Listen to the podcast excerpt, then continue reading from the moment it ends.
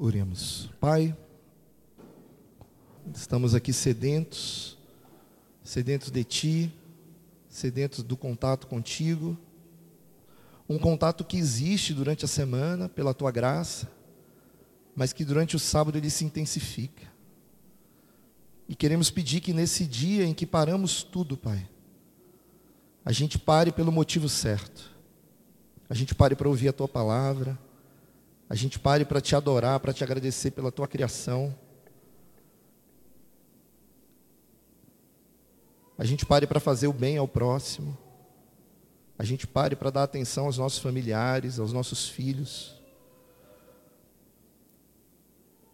A gente pare pelo motivo certo. Fala conosco. Nos ajude a entender a tua vontade. Por Jesus, amém.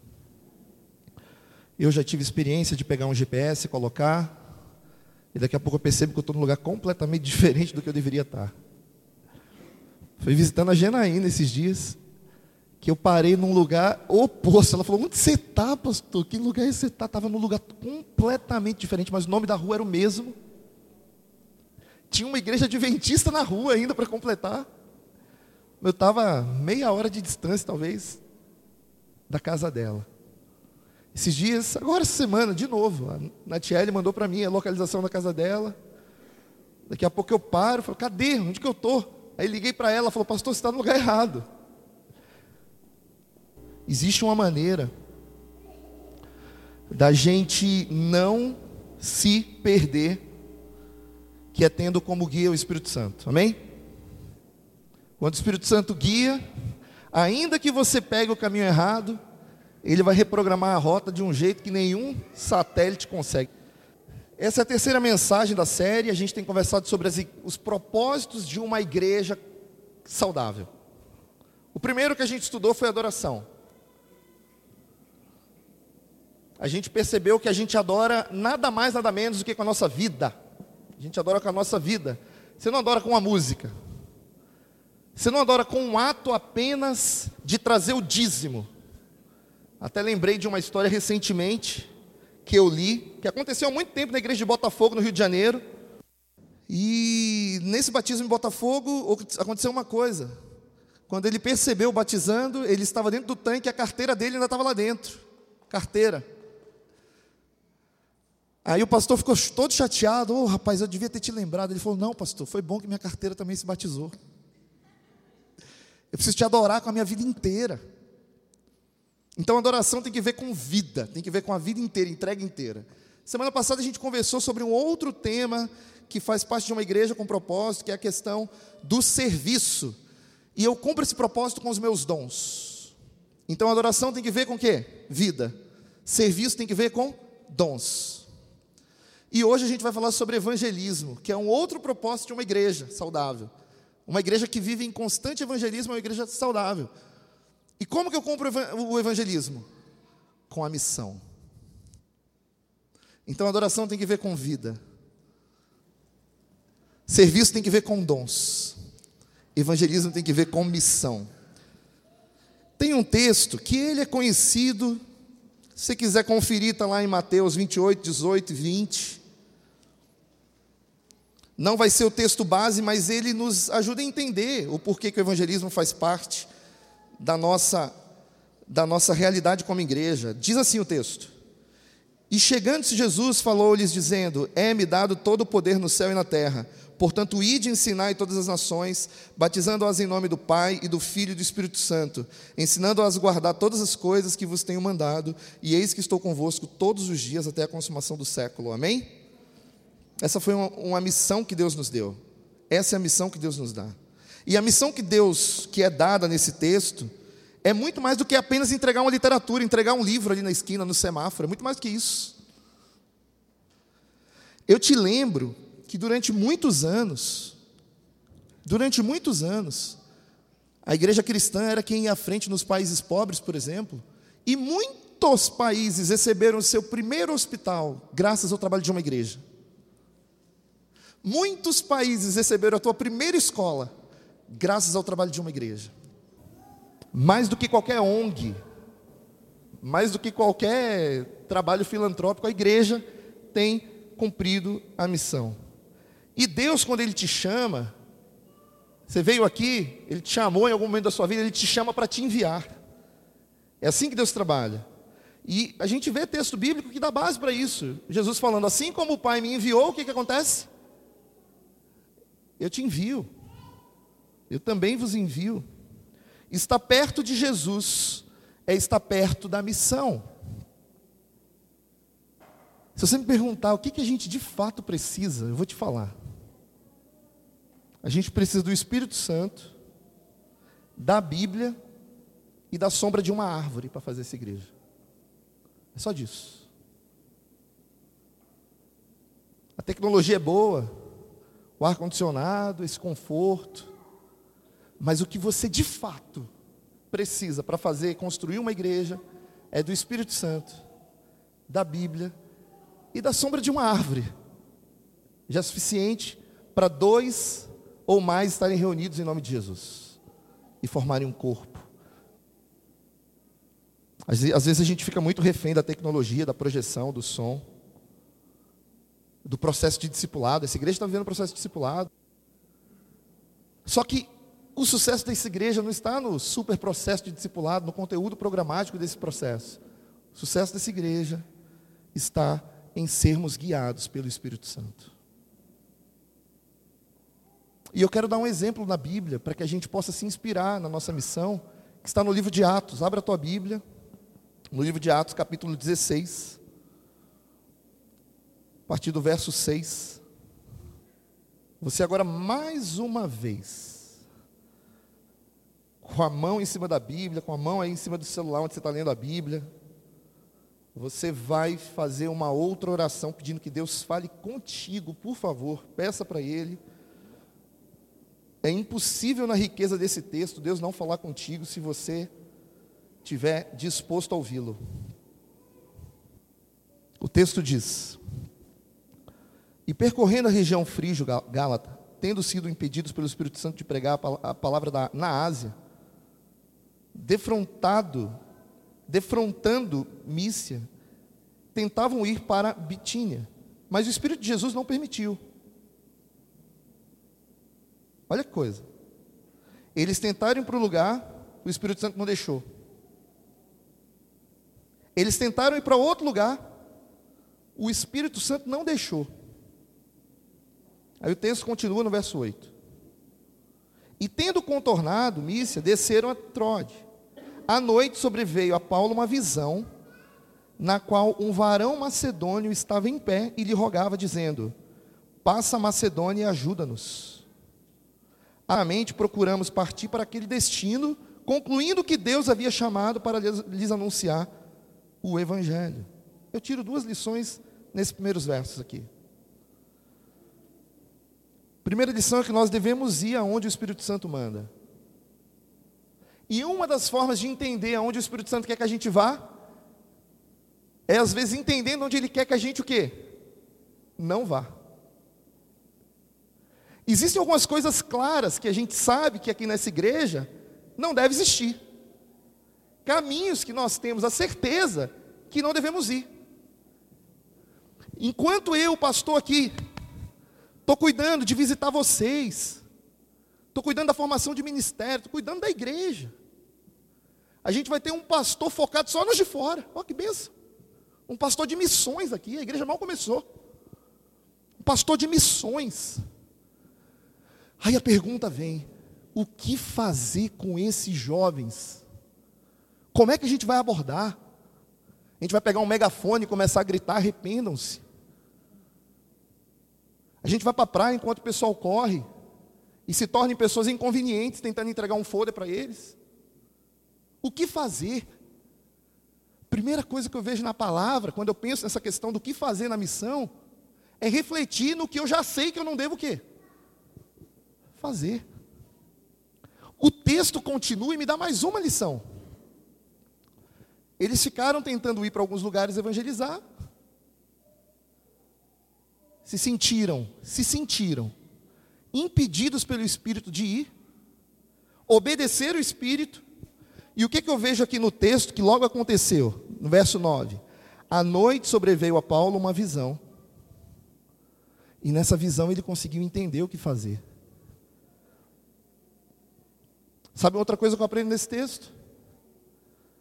Que nós devemos esperar a visão de Deus. E que nós devemos ir para onde Deus nos dá a visão.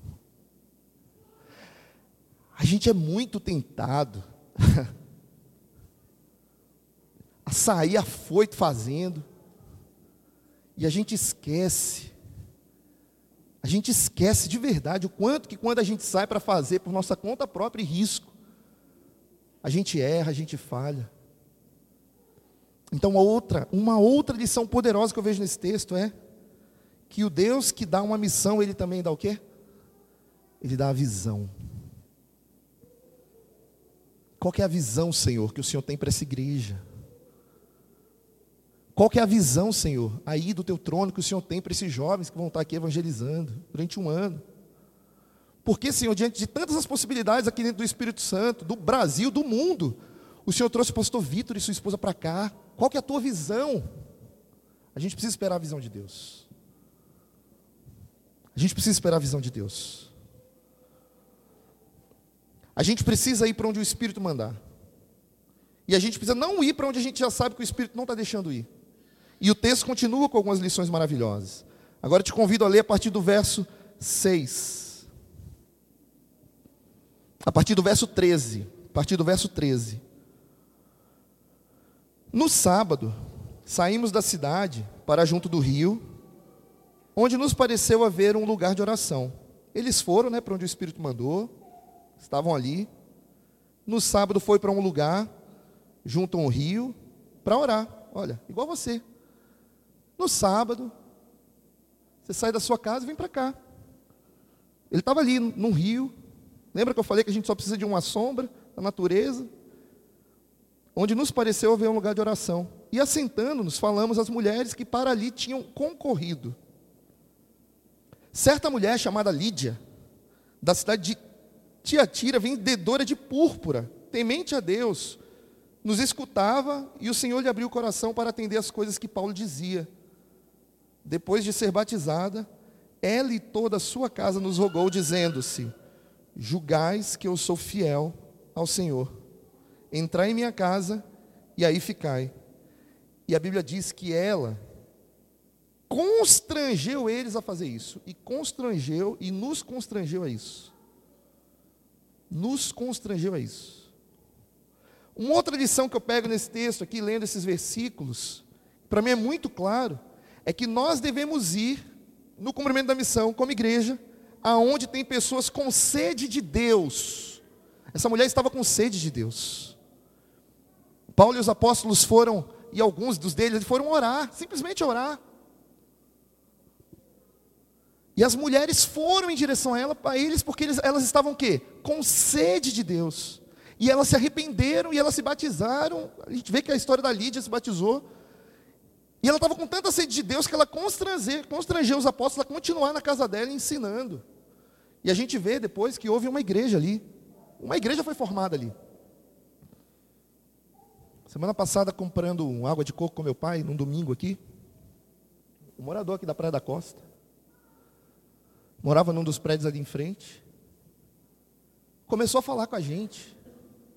E pessoal, estava tão carente que eu acho que ele não percebeu o quanto que ele estava se expondo para dois estranhos. Angustiado com os problemas da vida. E falando das frustrações, dos erros econômicos que ele cometeu, mas que ele venceu. E aí deu um cartãozinho dele, disse: Olha, eu tenho um programa de TV. Eu fui ver no YouTube, ele tem mesmo um programa de TV aqui na cidade sedento de Deus, sedento de esperança, sedento.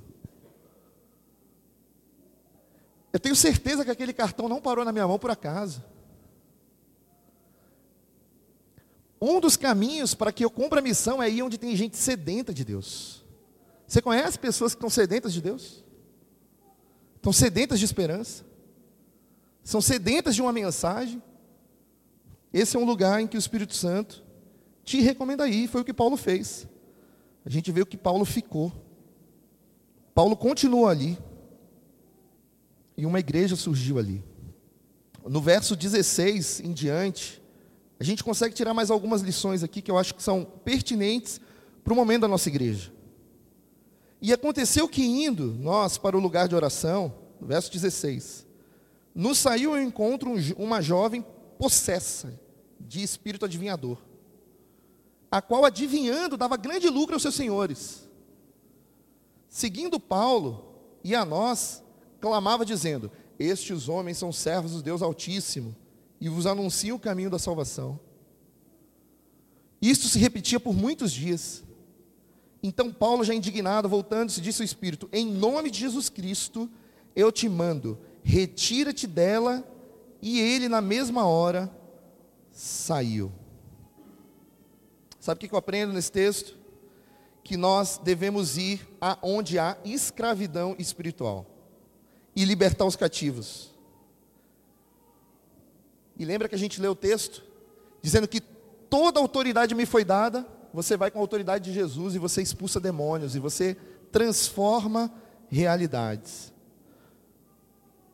Quando eu cheguei no meu primeiro primeiro dia, primeiro dia mesmo de evangelismo, um estágio que nós tínhamos na faculdade, a gente ficava alguns meses em algumas cidades, em alguma cidade. E eu pisei ali e eu ia ficar dentro de uma igreja ajudando um pastor, o pastor me deixou lá. E eu cheguei na igreja primeiro dia. Quando eu saio para trabalhar, um ancião, um líder, vem me procurar. Pastor, tem uma pessoa endemoniada. Vamos lá na casa dela. Eu pensei comigo, que boas-vindas que eu estou tendo aqui. Na hora eu falei, olha, eu sou aqui só o coroinho, estou aqui só para ajudar. Peguei o telefone e liguei para o pastor Zaqueu, pastor da, da igreja ali. Pastor, a situação é essa. Acabei de chegar aqui, estão dizendo que tem um irmão que está endemoniado. Preciso que o senhor venha aqui. Olha a resposta desse pastor para o coroinha, né? Está aprendendo ali, estava ali auxiliando, estagiário. Ele falou, jovem, eu não tenho tempo na minha agenda para o diabo, não. Eu falei, pastor, o que você quer que eu faça então? Você quer que eu vá lá sozinho? Isso aqui, a igreja é tua. Ele falou, pode ir lá. Pode ir lá que eu vou orar e Deus escuta aqui escuta aí. Eu fui. Quando eu cheguei lá, estava paz, estava calma. O diabo tinha saído dali com uma oração que foi feita a não sei quantos metros de distância. Porque a autoridade nos foi dada. E eu aprendi uma preciosa lição ali com o pastor Zaqueu. Não tem tempo na minha agenda para o diabo, ó. Que lição poderosa. Tudo que ele queria era que eu começasse o evangelismo perdendo tempo. Não existe tempo na agenda de um cristão para o diabo. Só chama Jesus que Jesus resolve.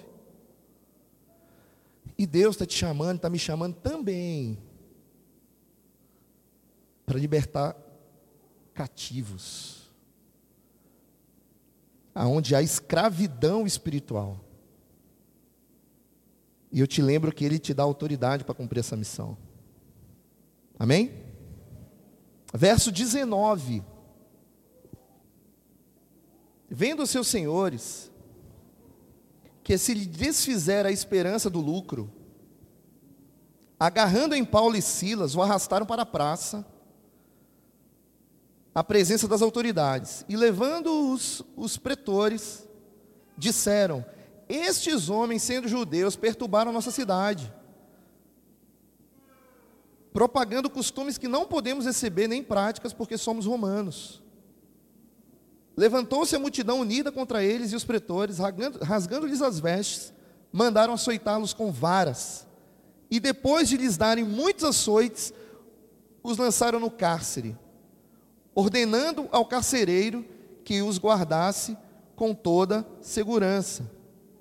Este, recebendo tal ordem, levou-os para o cárcere interior e lhes prendeu os pés no tronco. Sabe o que eu percebo nesse texto? Que a missão não é um convite para Disney. A missão é um convite para sofrer. Paulo foi cumprir a missão, estava ali trabalhando para Jesus. Ele foi preso, foi açoitado, foi acorrentado. E eu entendo que nós também devemos ir pregar o Evangelho, não apenas aonde as pessoas têm sede, mas também devemos ir aonde há resistência, porque Deus também deseja salvar pessoas que estão resistindo ao Espírito Santo. No verso 27, 34, a gente vê que a coisa continua. O carcereiro despertou do sono. O que, que aconteceu aqui? O carcereiro estava dormindo, os presos todos acorrentados, mas Paulo e Silas, na autoridade de filhos de Deus, começaram a cantar, começaram a louvar. Vocês conhecem o que aconteceu? Já ouviram falar dessa história? O que, que acontece nesse momento? As correntes se rompem, todos os presos, encarcerados, são soltos. Vamos ler o texto, que de repente vai ser a primeira vez para alguém, verso 25. Por volta da meia-noite, Paulo e Silas oravam e cantavam louvores a Deus, e os demais companheiros de prisão escutavam. De repente sobreveio tamanho terremoto que sacudiu os alicerces da prisão. Abriam-se todas as portas e soltaram-se as cadeias de todos. Eu posso tirar uma outra lição daqui? Que enquanto eu cumpro a missão, eu devo o quê? louvar. Enquanto você cumpre a missão, seja em momentos onde você está com pessoas sedentas da palavra, seja em momentos em que você está em circunstâncias que as pessoas estão resistentes ao Evangelho, seja em momentos em que você está é, indo libertar cativos do poder de Satanás, você deveria louvar. Você deveria louvar. Porque quando você louvar, de repente vai sobrevir terremoto, que vai sacudir os alicerces daquele lugar. E todas as portas vão ser abertas.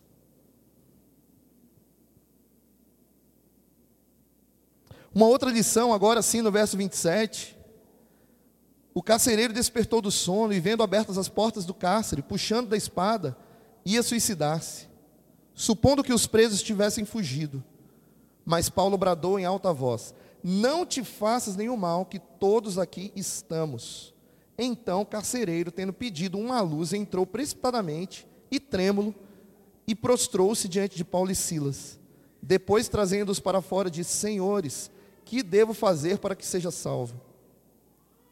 Respondeu-lhes: Crê no Senhor Jesus e serás salvos, tu e tua casa. E lhes pregaram a palavra de Deus e a todos da tua casa. Naquela mesma hora da noite, cuidando de, deles, lavou-lhes os vergões dos açoites a seguir foi ele batizado e todos os seus. Verso 34: Então, levando-os para sua própria casa, lhe expôs a mesa e com todos os seus manifestavam grande alegria por terem crido em Deus. Eu passei próximo de 20 dias em Montevidéu, no Uruguai, pregando. Só que eu não sabia do contexto ali. Vocês sabiam que o Uruguai é o país com mais índice de ateísmo de toda a América, mais que Estados Unidos, mais que tudo. É o país mais ateu da América. Dentro de todo o país não tem 900 jovens na igreja. Ou seja, o futuro da igreja está morrendo. E aí, gente, você entende alguns índices daquele país. É o país mais ateu da América, e é o país com maior índice de suicídio na América. O que, que eu percebo? A ausência de Deus, igual ausência de sentido para a vida, igual suicidas. Quando eu vejo Paulo que se defronta com um homem que estava indo tirar a própria vida, a própria vida, e Paulo salva a vida dele, eu entendo nesse texto que nós, como igreja, devemos ir também atrás dos suicidas. E tem vários tipos de suicidas. Tem aqueles que diminuíram a sua vida ontem com uso de drogas, sem dormir. Esses são os graduais. E tem esses suicidas radicais, né? Que a gente vê, volta e meia a gente escuta falar que sobem na ponte aí, essa ponte aí. Quantas histórias de suicídio? Quantas dessas pessoas poderiam ser poupadas se nós tivéssemos feito o nosso trabalho, a nossa missão? Olha que coisa, gente. Olha essa relação direta. A ausência de Deus e crença em Deus. O Uruguai, país mais ateu da América, também é o país com maior índice de suicídio da América. E dizem que só está abaixo no mundo do Japão, que é o país onde mais tem suicida, kamikaze.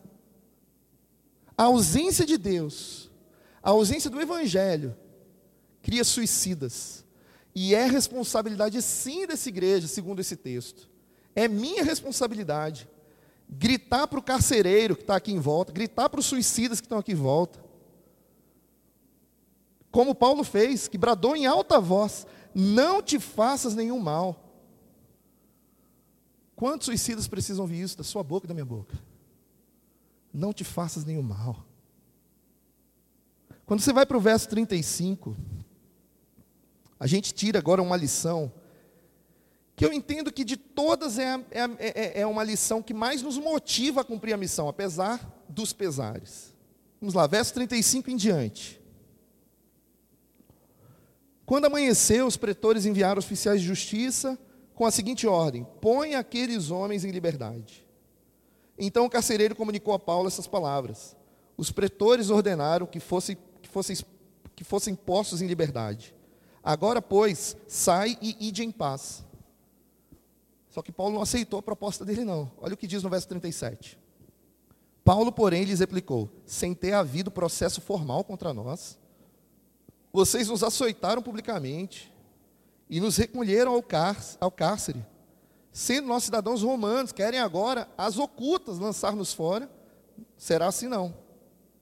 Ninguém mexe num, num servo de Deus e sai de graça, não. Pelo contrário, venham eles e pessoalmente nos ponham em liberdade.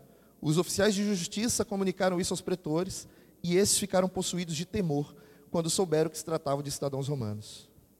E qualquer um do seu e do meu inimigo, inimigo dessa igreja que se levantar, vai ficar completamente cheio de temor e de tremor quando descobrir que nós somos servos e embaixadores do Deus Altíssimo, cidadãos dos céus. Passaporte do céu é mais poderoso que o passaporte de Roma.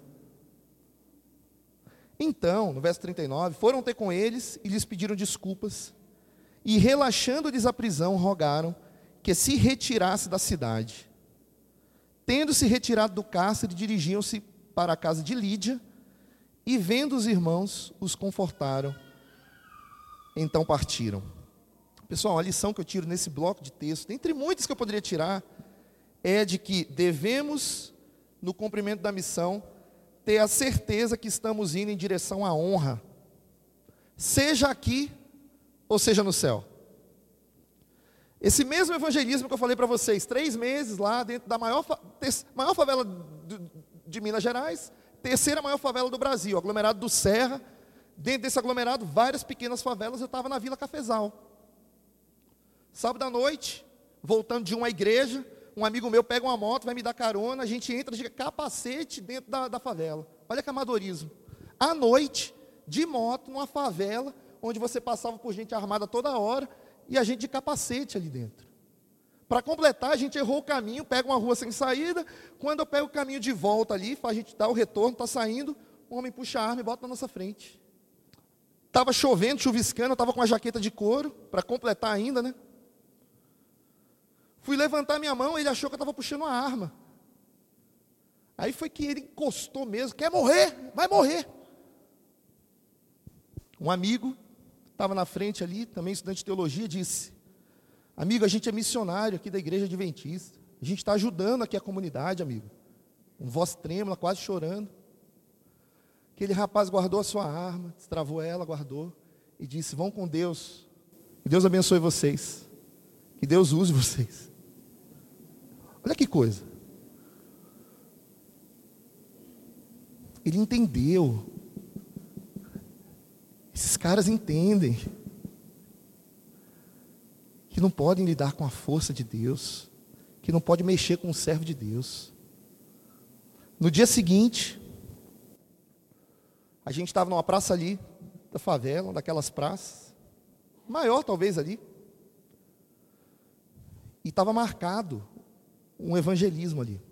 Falei com Kátia Rocha, que era diretora do Coral de Jovem naquela época. Falei, Kátia, tem uma missão radical. Só se for agora, Saulo. Topou a missão. Aqueles meninos, tudo ali do asfalto, foram para a favela, entregaram folheto, convidaram as pessoas para a praça. O fato é que a praça lotou de gente, lotou. Só que longe ali da praça tinha um som que parecia que estava do lado, tocando um funk violento. E a gente tentando fazer atividade ali, concorrendo com funk. Coral cantava, ninguém prestava atenção. Tinha quarteto ali, ninguém prestava atenção. Na hora que falava, agora é o sorteio da batedeira, todo mundo parava. E prestava atenção. Eu fiquei pensando, né? Se eles não estão ouvindo nem o coral jovem de Belo Horizonte, que é legal, imagina quando eu for pregar. Ninguém vai me ouvir. O que eu vou fazer aqui? Só que aí Deus me, me lembrou. Você não passou pelo que você passou ontem por acaso. Usa isso.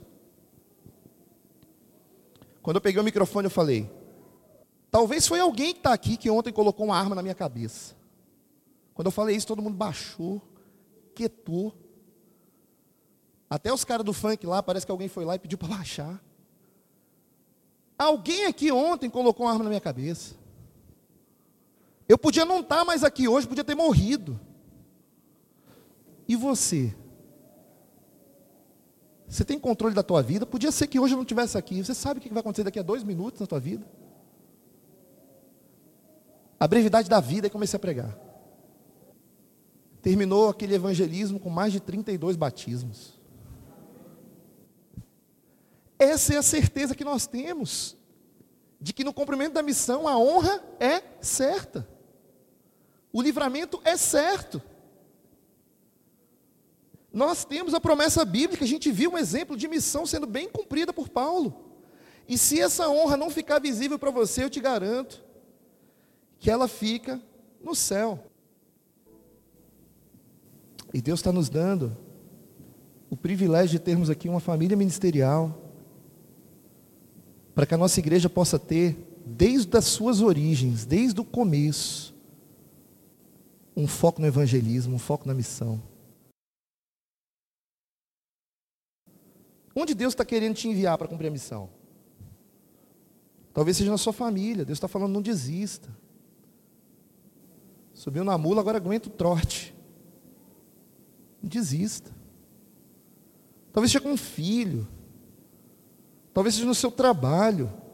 Onde Deus está te chamando para cumprir a missão. Para você dar outra face. Aqui na igreja, você tem se sentido incomodado para servir aqui? Onde Deus tem te incomodado? No seu bairro, no caminho? O fato é que Deus te convidou. Mas eu queria falar para vocês: a honra é certa. Eu sonho para que a nossa igreja seja o que a casa de Lídia foi para Paulo. Lembra de Lídia? O que, que Paulo fez logo quando ele saiu daquelas provações? Quando ele saiu da cadeia, o que, que a Bíblia fala? Ele voltou para a casa de Lídia. E foram confortados ali. Que essa seja a casa de Lídia para vocês. Que quando vocês forem para a missão, algumas vezes forem maltratados, pessoas não forem gratas, que vocês voltem para cá. E aqui vai ser a casa de vocês. Gostaria de te chamar, de te convidar, de fortalecer o convite que está sendo feito dia após dia. Vamos cumprir a missão. Vamos fazer a vontade de nosso Deus. Enquanto você está na missão, gente, você acaba não se entretendo, não se entretendo, não se distraindo com as coisas passageiras desse mundo. E eu te lembro que alguns são chamados por Deus não apenas para salvar outros, mas para que a própria vida seja salva. Porque talvez nos distrairíamos em outro caminho. Quem está perto de Jesus está perto da missão. E quando Jesus chama, ele chama para enviar.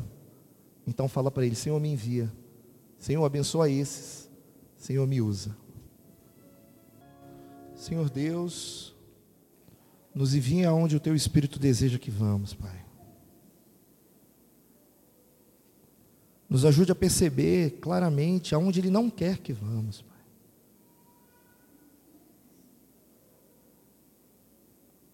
Nos ajude a esperarmos pela tua visão e irmos aonde ela nos mandar, meu Deus. Nos ajude a irmos onde tem pessoas sedentas. Nos ajude a irmos aonde tem resistência. Nos ajude a irmos onde tem pessoas que precisam ser cativas do poder do nosso inimigo, Pai. Vencido. Nos ajude a irmos onde tem suicidas. Pessoas que, se nós não fizermos como Paulo e gritarmos: Ei, faz isso não. Desistirão de tudo sem, sem ter a tua salvação. Tem misericórdia de nós e nos usa, meu Deus. E nos lembre que sempre que o Senhor nos envia, o Senhor nos envia para a honra, o Senhor nos envia para a vitória. Mesmo que tenhamos uma aparente derrota, uma aparente dificuldade, a vitória é certa. Aqui estão esses jovens, porção do teu espírito, Pai, o que nós clamamos para cada um deles. Que eles sejam protegidos enquanto cumprem a missão. Que toda autoridade que Jesus disse que nos daria e que é dele, seja dada para eles, meu Deus. Que onde eles cheguem, percebam-se que eles têm o passaporte do céu. Abençoa essa igreja. Essa igreja não foi feita apenas para sentarmos aqui nesses bancos, nessas cadeiras. Nos livre de sermos perdidos por causa dessas cadeiras, Pai. O lugar onde mais crentes nos dias de hoje estão se perdendo são nos bancos. Tem misericórdia da tua igreja. Faz aquilo que essa palavra humana, essa tentativa humana que eu tive aqui nessa manhã não fez por meio do teu espírito. Desperta a tua igreja, meu Deus. Faz cada um de nós entendermos que tem pessoas tirando a vida, simplesmente porque a gente não gritou, ei, não faça isso. Se tiver aqui, Deus, pessoas que precisam ser revigoradas na fé, que o teu Espírito nesse momento, Pai, cure espiritualmente qualquer pessoa. Se o problema é uma debilidade física que impede a paz para cumprir a missão, cura, meu Deus. Se existe algum tipo de deficiência material aqui nessa igreja, o Senhor é Deus da prata e do ouro, dono de tudo. Abençoa, meu Deus. Mas que nada impeça a gente de cumprir a tua missão, meu Deus. Nos ajude a sermos a casa de Lídia para esses missionários.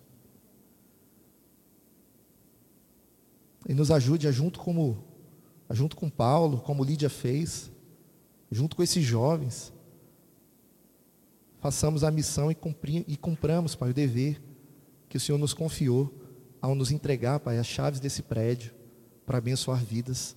Eu oro, te agradeço por Jesus. Amém.